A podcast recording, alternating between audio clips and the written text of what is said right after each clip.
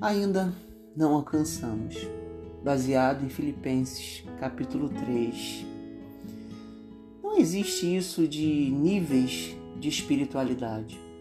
Pessoas que se acham estar mais perto de Deus e outras que se acham estar mais longe de Deus. Porque nele vivemos, nos movemos e existimos. Estamos nele. Existe sim o caminho. E enquanto caminhamos, às vezes falta conhecimento, percepção e discernimento do amor de Deus, o que limita os frutos de justiça que deveríamos ter nas nossas vidas. Mas nós sabemos que todas as coisas cooperam para o bem daqueles que amam a Deus e que ainda não alcançamos o conhecimento pleno de Cristo, nem o poder da sua ressurreição.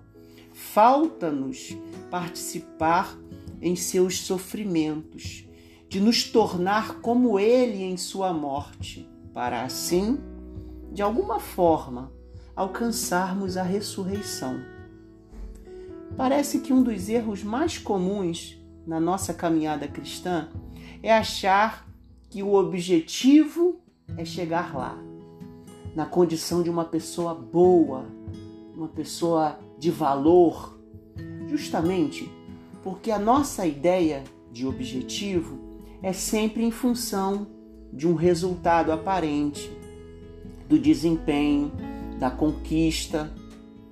Mas, se pudermos usar essa mesma palavra, o objetivo da caminhada com Cristo é alcançarmos a consciência de que ainda não alcançamos aquilo que precisamos alcançar.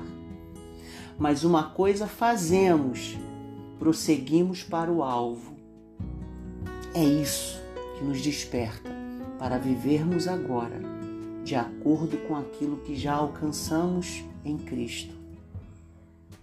Quando Jesus ele diz que é o caminho, ele está nos ensinando que a forma de chegar é tão importante quanto o meio que nós usamos para chegar lá. O caminho é tão importante quanto a chegada.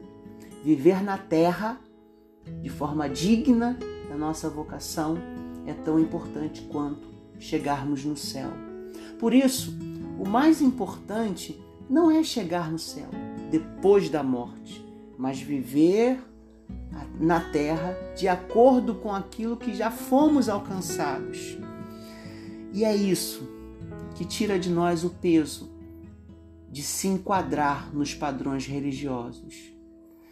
Dessa forma, a vida se abre para um sendo no mundo, um sendo no caminho, não apenas como um processo daquilo que nos tornaremos no futuro, mas numa certeza e convicção de que Ele já é em nós o que Ele é. Por isso, é muito normal ainda sermos incomodados por nossas dúvidas, incoerências, imperfeições, hipocrisias, contradições, frustrações, porque ainda não alcançamos o que precisamos alcançar. Portanto, somos seres imperfeitos, caminhando o caminho perfeito por meio da graça, que se revelou salvadora. É isso que nos mantém de pé, a fé. A fé como certeza e convicção de que continuamos pecadores imperfeitos, mas a fé que também nos mostra que pela graça prosseguimos para o alvo. Sendo que esse prosseguir é a vida que agora vivemos e vivemos pela fé. É o Cristo vivendo em nós. O que estou dizendo é que ter fé não é apenas a certeza do que Deus é e faz, mas também a convicção, a certeza do que eu sou, pecador caminhando em Cristo, não por meus méritos, mas pela Sua graça. Por isso não precisamos nos frustrar sobre as coisas que ainda não alcançamos em Deus, porque não é sobre ter alcançado, mas é sobre esquecer das coisas que para trás ficam e avançar para aquelas que estão adiante de nós. E enquanto isso, viver de acordo com aquilo que já alcançamos.